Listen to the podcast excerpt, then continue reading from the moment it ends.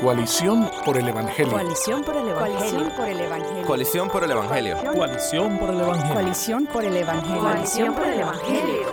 Coalición. Coalición por el Evangelio. Muy buenos días y muy buenas tardes para todos los que nos escuchan. Esta es Coalición por el Evangelio Radio. De este lado está Jairon Amnum, director ejecutivo de Coalición por el Evangelio. Steven Morales, quien siempre nos acompaña, no va a estar con nosotros en el día de hoy. Sin embargo, sí tenemos un muy buen invitado. Hoy vamos a estar hablando acerca de matrimonio. Estaremos específicamente hablando de cómo restaurar un matrimonio quebrantado, un matrimonio con dificultades. Y para eso estuvimos pidiéndole al pastor Aníbal Rodríguez que viniera y compartiera con nosotros. Aníbal es miembro del Consejo de Coalición por el Evangelio, es un hermano amado. Así que Aníbal, cuéntanos un poquito de quién eres. Hola Jairo, gracias por la invitación primero que todo. como le decía, soy ah, parte del equipo pastoral de la Iglesia del Pueblo aquí en el área de Chicago. Ah, estoy casado ya por, es más, estoy cumpliendo 15 años, acabo de cumplir 15 años. Ah, eh, podría decir felizmente casado, en el sentido de que el Señor ha sido bueno con nosotros y nos ha guardado y nos ha sostenido. Tengo dos niñas, una niña de 11 años que se llama Camila y una niña de 9 años que se llama Alejandra. Ah, y hemos estado en el ministerio ya por ah, cerca de 12, 13 años. Empecé como pastor de jóvenes, luego como pastor de alcance a la comunidad y por los últimos seis años en mi ministerio he estado como pastor líder de la iglesia del pueblo. ¿En, qué área otra vez, perdóname? Estamos por el área de Chicago, en específico se llama West Chicago, que queda como a una media hora de la ciudad. Aníbal es pastor de una de esas iglesias que personalmente más he disfrutado poder visitar. Eh, le doy gracias al Señor por lo que está haciendo en medio de allá y tiene un muy buen equipo pastoral, entre los cuales están Juan Marcos Gómez, quien pronto estará aquí en Coalición Radio y escribe constantemente para Coalición, y está Sergio Villanueva, quien estuvo en uno de los primeros episodios de Coalición Radio, es pastor de adoración allá y es quien dirige el Ministerio de Música Gracia y Verdad Música, que quizás algunos han escuchado. Bueno, Aníbal, gracias por estar con nosotros y vamos directamente al tema. Entonces, estamos hablando del matrimonio y de matrimonios quebrantados, pero antes de hablar de matrimonios quebrantados, hablemos de lo bueno del matrimonio. Aníbal, ¿por qué es tan bueno casarse? Bueno, empezamos porque la Biblia lo muestra así, ah, porque es un diseño divino. Si, si, hubiera, si hubiéramos visto la imagen de matrimonio después de Génesis capítulo 3, entonces tendríamos que decir algo diferente del matrimonio. Pero porque la relación entre un hombre y una mujer uh, unidos por el Señor aparece en Génesis capítulo 2. Ah, eh, pues eh, nuestra perspectiva frente, al matrimonio tiene que empezar ahí. El matrimonio es algo bueno, es una vez más diseño divino. El Señor en su sabiduría uh, lo creó así y en su providencia lo puso así, donde crea a un hombre y a una mujer para que unan no solamente sus corazones y sus almas, pero que también se unan físicamente. Ah, creo que una cosa va de la mano de la otra. Pero entonces cuando tú ves el diseño así en la Biblia, frente al matrimonio, a pesar de lo que ha pasado y a pesar de Génesis capítulo 3 en adelante, el matrimonio es algo bueno porque es diseño divino. Sin lugar a dudas, como tú bien nos dices, el matrimonio no empezó en Génesis 3, no fue resultado de la caída. Eh, más bien lo que tenemos, como tú aludías, perdón, era que Génesis 2, en medio de todo esta, este milagro de la creación, donde Dios está creando de la nada, y dice esto es bueno, esto es bueno, de pronto en Génesis 2.18 dice, no es bueno que el hombre esté solo. O sea que el Señor en, su diseño entendía que la, la, soledad del hombre, el hombre sin la mujer, como vemos por el contexto, no era el diseño ideal, no era lo principal o el principal método o forma en la que Dios quería que el hombre viviera, y que su gloria fuera representada, ¿no es cierto? Así es. Bien interesante porque uno de los teólogos a lo largo de la historia que ha defendido la necesidad del hombre a, estar rodeado de otras personas, en este caso de una esposa, era Jonathan Edwards, y él hablaba que la forma que el Señor nos diseñó a nosotros, a los seres humanos, ah, era de, de, tal forma que aunque no está, pues estoy pensando en Génesis capítulo 2, donde el ser humano tiene perfecta comunión con el Señor, está en perfecta armonía perfecta armonía con el Señor y perfecta armonía con la creación, y sin embargo, no era bueno que el hombre estuviera solo. Entonces, cuando nosotros pensamos en el concepto del matrimonio, a, la luz de Génesis capítulo 2, estamos diciendo que el ser humano, sin una parte relacional, por decirlo de alguna forma, eh, no es completo. Para los que estamos casados, eso viene también a ese entendimiento. El matrimonio es necesario para aquellos a, los cuales el Señor nos ha llamado al matrimonio para vivir aún nuestro cristianismo. solamente aquellos que no están llamados al matrimonio, de hecho Dios le da un don de quedarse sin casarse, porque es, es bueno que el hombre esté acompañado de su mujer. Por eso eh, Moisés de pronto en medio de este evento prorrumpe en prosa y dice, el hombre dejará a su padre y a su madre, se unirá a su mujer, serán una sola carne. Eh, o sea, de, de, repente en medio de todo esto dice, no, es que el hombre va a unirse a su mujer y van a ser una sola carne, y esto es bueno, esto es agradable. También lo puedes ver aún en la expresión que Adán tuvo cuando el Señor crea a Eva. No es por fin, es como... Eh, eh, ya sí, es, ya es, sí lo encontré. Exacto, esto, es una, esto es una sí. expresión de gozo, más o menos de la forma como lo puedo leer yo. Y entonces más adelante tenemos uno de los versículos favoritos de los solteros que empezaron un noviazgo o que se van a casar, que es Proverbios 18:22, el que haya esposa haya el bien y alcance el favor del Señor. Eh, y yo creo que tú y yo podemos decir, gracias Señor porque alcanzamos tu favor, alcanzamos algo bueno, hallamos algo bueno, o sea que el matrimonio es un regalo de Dios. Es, está diseñado por Dios para exaltar su nombre y para reflejar, como no hemos aludido todavía, la unión de Cristo y su iglesia. O sea que definitivamente el Señor tiene un propósito eterno con el matrimonio que es superior a Génesis 3. O sea, es anterior, mejor dicho, a Génesis 3 a la caída. Sin embargo, tenemos que decirlo, no todos los matrimonios se sienten como que hallamos el bien, ¿no es cierto? No solamente no todos los matrimonios se sienten así, sino que es un poquito, se podría decir, iluso pensar que el matrimonio siempre se siente bien. Uh, precisamente por lo que el matrimonio eh, provoca en ti y causa en ti, y, y, una de las razones también por la que el Señor creó el matrimonio. Entonces, el pensar que todos los matrimonios van a estar bien todo momento es, es, es un poquito eh, iluso, iluso eh, exacto. inocente. Y a la misma vez reconocer que los matrimonios tienen sus épocas y sus temporadas, uh, y eso también afecta. Um, muchos factores están envueltos en el matrimonio. Y entonces tenemos que empezar a hablar de eso, de, de las diferentes temporadas en que nos encontramos en un matrimonio. Eh, yo, yo solamente tengo ocho años casado, siete años y medio casado, ni siquiera he llegado a ocho. Tú tienes 15. Eh, y este es el episodio 15, por eso te invitamos, oh, porque wow. sabíamos que habías cumplido. Provincialmente. Eh, sí, exacto, no tuvimos nada que ver con eso. Entonces, en 15 años, 8 años, o sea, 23 años de casado, no pareciera tanto tiempo, pero yo sí te pudiera decir que aún en mi primera semana de matrimonio, que todo es hermoso y todo es gloria y todo es gozoso, no todo el tiempo estuvimos en el mejor momento acá arriba. O sea, quizás, no, ahora no recuerdo, no recuerdo ningún momento que no sea así porque mi esposa es casi perfecta. Pero me imagino que por el pecado que dicen que ella tiene, sin lugar a dudas tiene, yo también tengo. Algo tiene que haber chocado en algún momento, quizás mientras estábamos conduciendo al lugar de la luna de miel o quizás a la hora de decidir una comida o una ropa. Aún en el cuando el matrimonio empieza, sin lugar a dudas, no siempre todo está aquí arriba. ¿Qué será a lo largo de los años? ¿No es cierto? Sí, mira, de la forma como yo siempre lo he visto, aún a la luz de la Biblia, pienso yo, aún en la forma, en la narrativa de la, de la redención, aun cuando pasamos de Génesis 2 y luego Génesis 3 y luego Génesis 4 y empieza a ver la dinámica, aún la historia de las, de los, uh, de las parejas y su romance y todo lo que hay, Haz de cuenta que en toda relación hay una época que es uh, una época de descubrimiento, se podría decir. ¿verdad? Eh, vienen dos individuos y se están conociendo. Uh, y ahí sí, porque somos productos de la caída, casi nadie, ¿eh? puede haber una excepción, pero casi nadie viene al matrimonio mostrando en realidad quién es, 100%. Y aunque quiera, uh, las situaciones en la vida y las circunstancias a las que nosotros nos enfrentamos sacan a la luz cosas que a lo mejor tú ni pensabas que tenías. ¿verdad? El matrimonio es así. Entonces, la primera época para muchos matrimonios es una época de descubrimiento. Realmente estoy conociendo a la persona que el Señor me ha dado uh, y a la misma vez me estoy descubriendo uh, yo mismo, cómo, cómo reacciono o respondo a diferentes situaciones. Estoy pensando, por ejemplo, Cantar de los Cantares, que es una carta extremadamente romántica, ¿verdad? Uh, tú puedes ver la dinámica de antes del matrimonio y luego en el matrimonio. Y está, uno entra al matrimonio con eso, ¿verdad? Pero luego pues tienes que ver otras historias en la Biblia.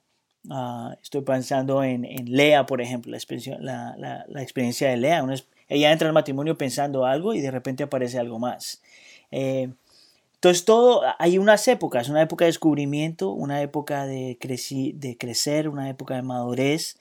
Hay una época donde, y y esto yo lo he visto simplemente en mi trabajo pastoral, donde nuestro propio pecado ah, eh, nos lleva muchas veces a un lastimar intencionalmente a la persona que el Señor nos ha dado. Todo eso es parte eh, de la vida. No quiere decir que está bien, pero es parte de la vida en el matrimonio también. Es parte de vivir un mundo post-Génesis 3. Exacto. en el cual y quizás podemos decir que las temporadas en el matrimonio ocurren, no, no siempre estamos eh, planos o aquí arriba en la montaña, sino que a veces entramos en valles, por el hecho de que las dos personas que están en el matrimonio tienen el pequeño detalle de que son pecadoras. Y como pecadoras pecan unos contra otros, como tú dijiste, a veces intencionalmente, pero regularmente no es intencional. Es que vivimos en el día a día en un mundo que no funciona como debería, comportándonos como no deberíamos y por tanto a veces los pecados se van hasta acumulando porque no sabemos cómo hablar. Y yo creo que vale la pena que hablemos un poquito de eso antes de entrar al, de pasar al primer break. Y es el hecho de que un problema constante en las diferentes temporadas del matrimonio es que no nos damos cuenta que estamos en una temporada así y no conversamos sobre eso. Es decir, que no nos hemos dado cuenta que hemos entrado en un periodo de, de quebrantamiento o de, de, dificultades dentro del matrimonio y seguimos haciendo como que todo estuviera bien y con el tiempo eso va perjudicando nuestro matrimonio porque no conversamos sobre lo que está ocurriendo. Exacto. ¿Qué piensas? Sí, mira, pienso que hay, por lo menos en mi experiencia, hay dos actitudes frente a la lucha y a los problemas en el confli- eh, conflictos en el matrimonio. Número uno, asumir, eh, primero puedes asumir que nunca te va a pasar a ti o asumir que la cosa está bien. Eh, no hay cosa más peligrosa que asumir algo, porque entonces simplemente tu actitud es pasiva. El problema es que el conflicto en el matrimonio nunca puede ser pasivo, necesita alguna clase de acción buscando la reconciliación. Entonces el asumir es un problema grandísimo. Y número dos, un problema más grande todavía, pienso yo, es el, eh, y especialmente para nosotros que sostenemos una, la doctrina que sostenemos, decimos, bueno, el Señor es soberano, ¿verdad? Y por lo tanto, pues dejar que la cosa pase. Bueno, hay algo de verdad en eso, en que el Señor es soberano, pero tú nunca vas a encontrar nada en la Biblia cuando el Señor te dice, ok, yo soy soberano, pues entonces échate para atrás y descansa.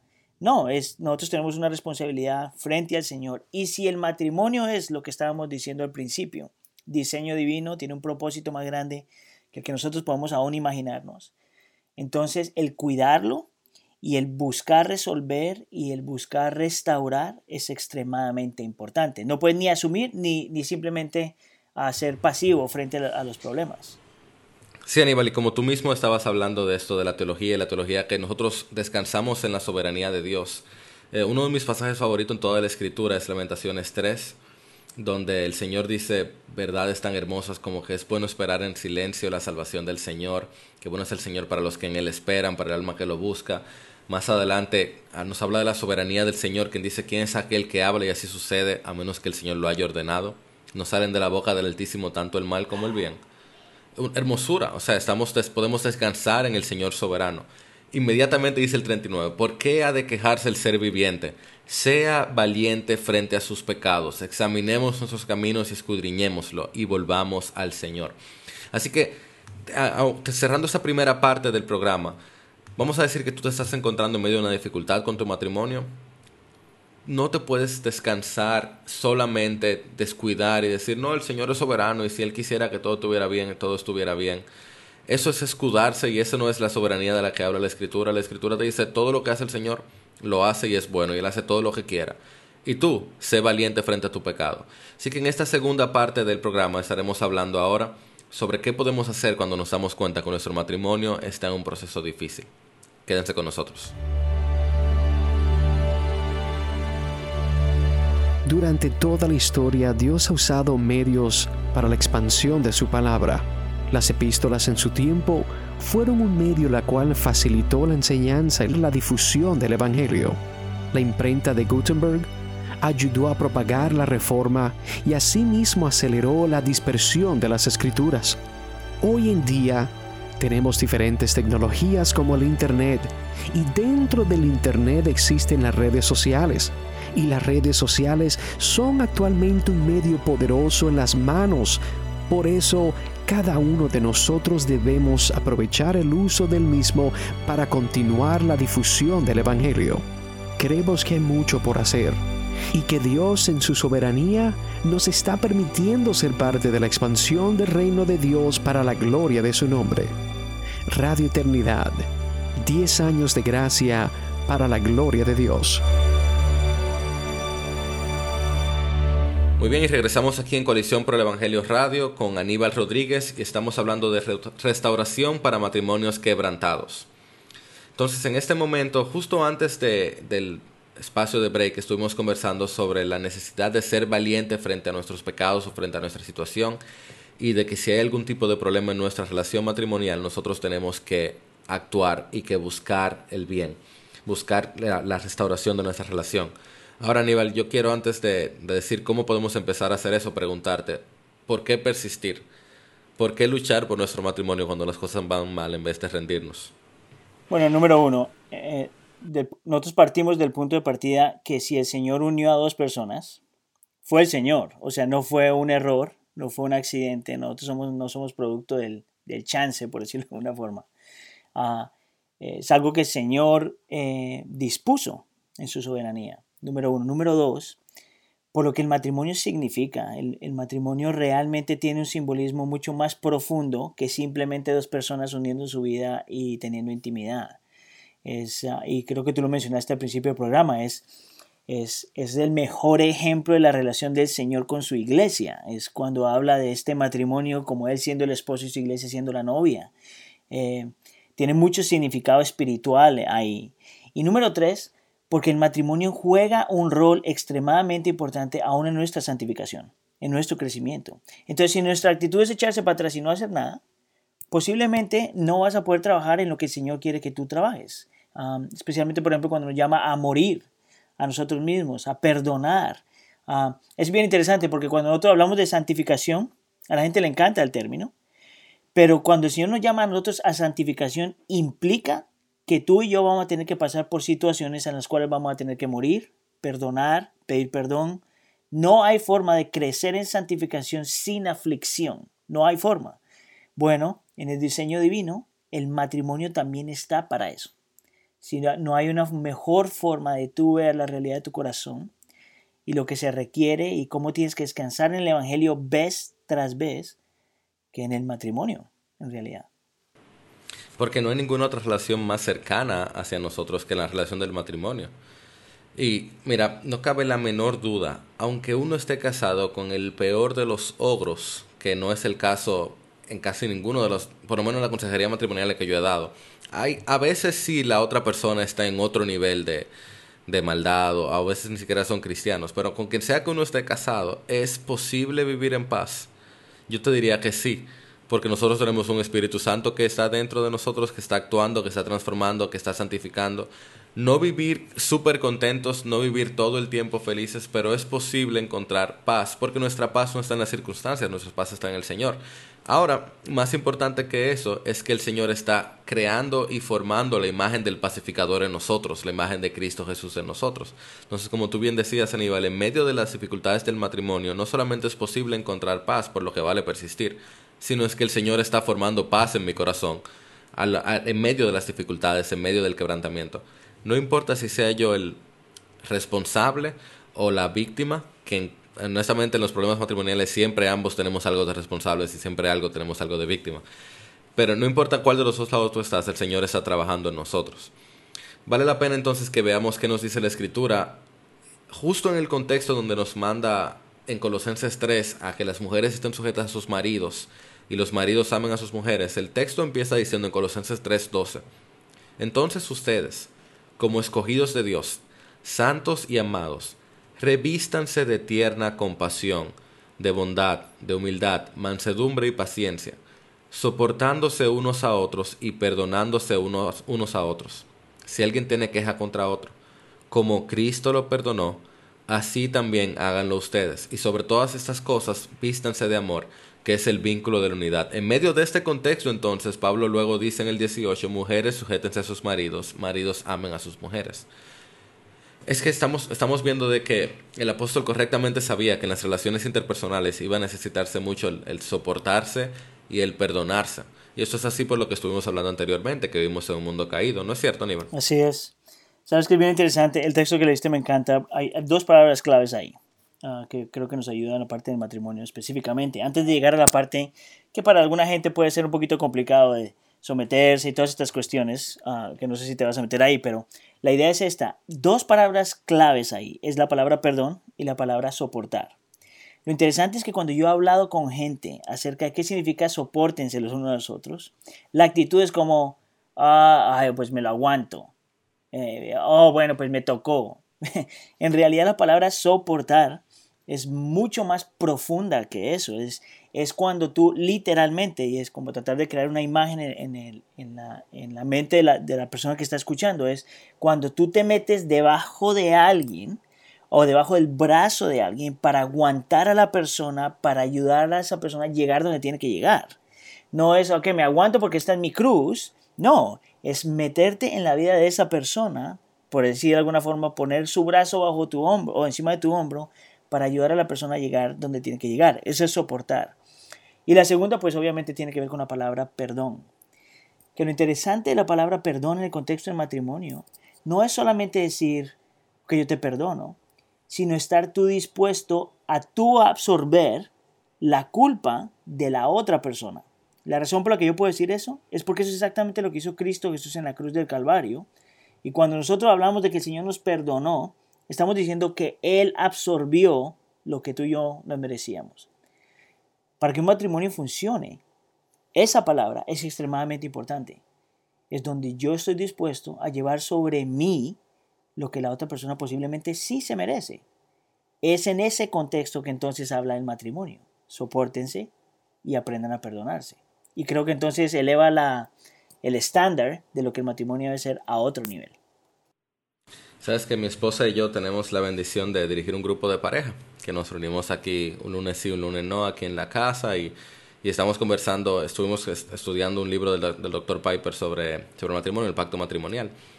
Y yo les decía al grupo la primera noche lo que yo les dije todas las otras noches, la clave del matrimonio es la clave de básicamente cualquier relación cercana y es el perdón y el soportarse. Eh, como tú bien nos decías, soportarnos no es como aguantarnos, como ay, es levantarnos. Uno soporta al otro, uno ayuda al otro. Pero siendo honestos, nosotros somos más pecadores de lo que pareciera. Pues eso implica de que toda persona cercana a nosotros, para que la relación se sostenga, va a necesitar mucho, mucho perdón. Por algo el apóstol correctamente nos compara nuestro perdón como Cristo nos perdonó. Yo no recuerdo la última vez que yo haya ido donde el Señor pidiéndole perdón y el Señor me diga, no, hoy no te toca. Esta vez, este, el perdón de hoy no, ya hoy me agotaste la paciencia y te toca, ya hiciste demasiado. Sino que más bien lo que me dice el texto es que si alguien tiene queja contra otro, como Cristo lo perdonó, así lo haga. Entonces el, el perdón sería la parte fundamental de las relaciones interpersonales y de manera particular la parte fundamental que sostiene el matrimonio y el soportarnos es lo que hace que el matrimonio avance.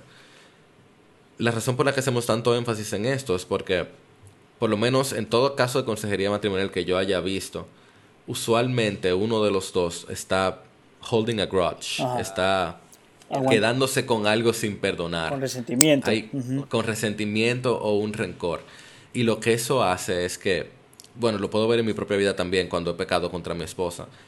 Ella, ella hizo algo que yo no perdoné de inmediato y no dije nada pasaron los días y ella hizo otra cosa que ahora yo le agrego lo anterior, le agrego a esto y de pronto va subiendo y va escalando y va escalando y sin darme cuenta, algo que era pequeñito quizás en un principio, terminó convirtiéndose en un, en un río que ahogó la comunicación en el matrimonio. ¿No es cierto, Aníbal? Así es. Sabes que esta es la cosa con esta cuestión del perdón, también en mi propia vida y lo que yo he visto en mi consejería con otra gente es que nosotros podemos decir que perdonamos, ¿verdad? Es muy fácil decirlo, yo te perdono.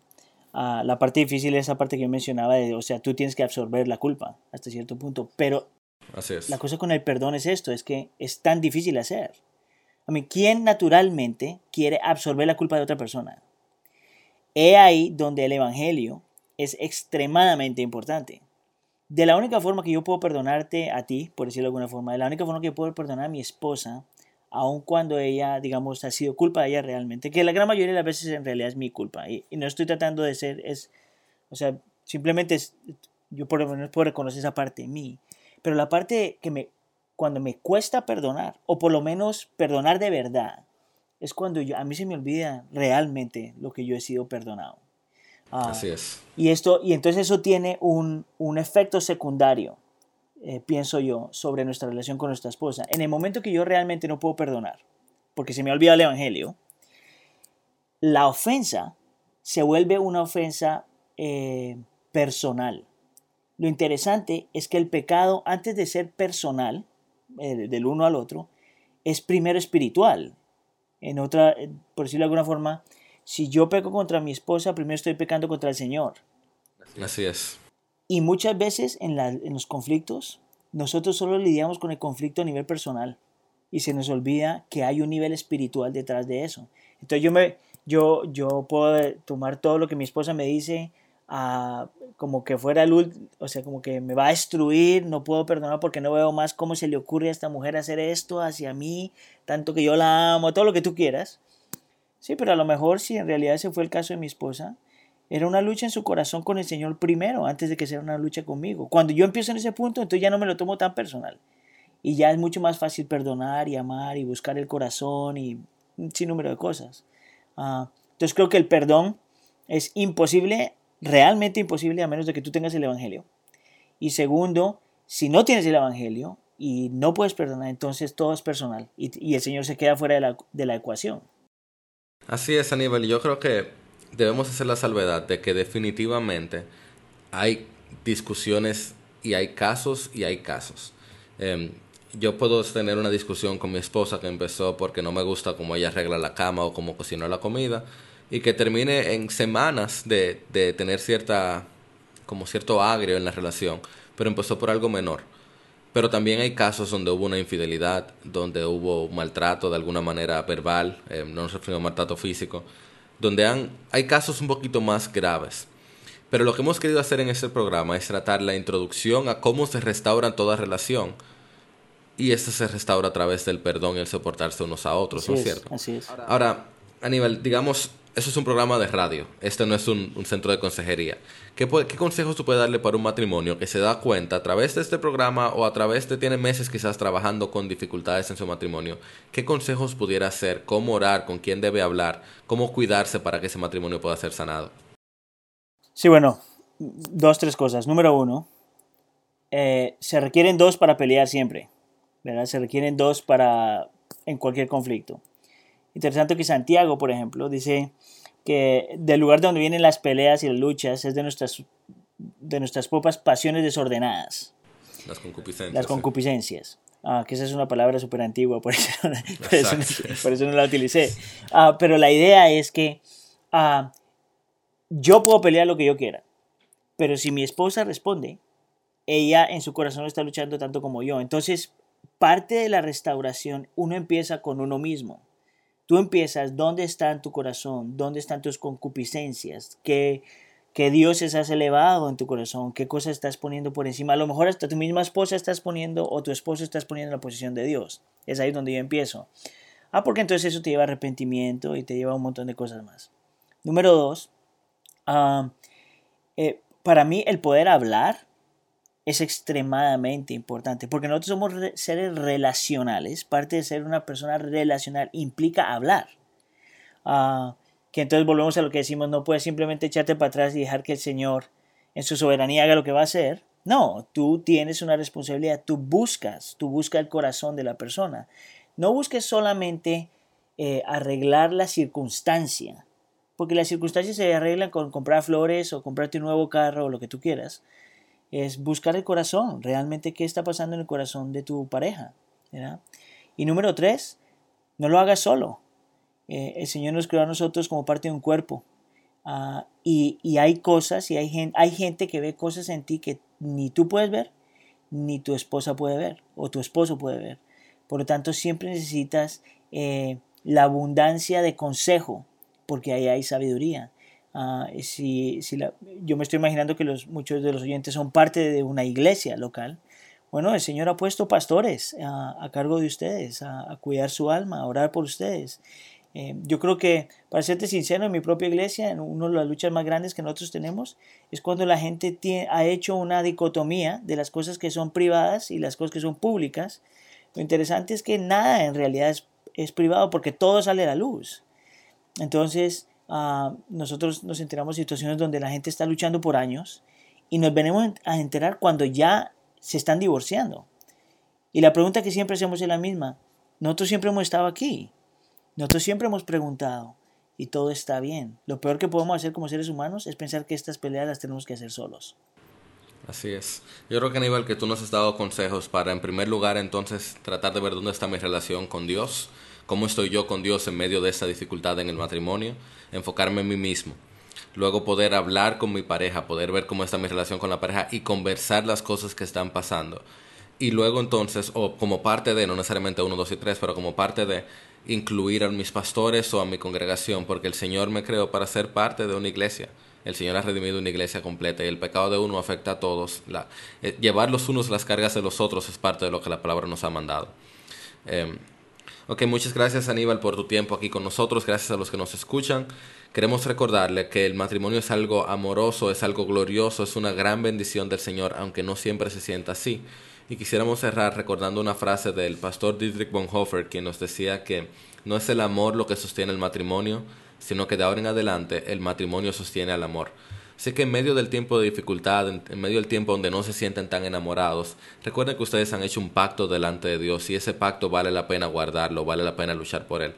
No se queden solos, vean dónde está su corazón con Dios, hablen entre ustedes y acérquense a sus pastores, que ellos puedan ayudarle a restaurar esta relación recordando entonces que el Señor está con nosotros y que Él nos escucha y que Él nos ama y que Él puede hacer como ha hecho ya con millones de personas que en las circunstancias más oscuras terminen estando llenos de luz. Les estuvo hablando Jairo Namnun por parte de Coalición por el Evangelio y Aníbal Rodríguez de la Iglesia del Pueblo. Muchas gracias por su sintonía. Coalición por el Evangelio. Coalición por el Evangelio. Coalición por el Evangelio. Coalición por el Evangelio. Coalición por el Evangelio. Coalición por el Evangelio. Coalición. Coalición por el Evangelio. Este programa es otra producción de Radio Eternidad.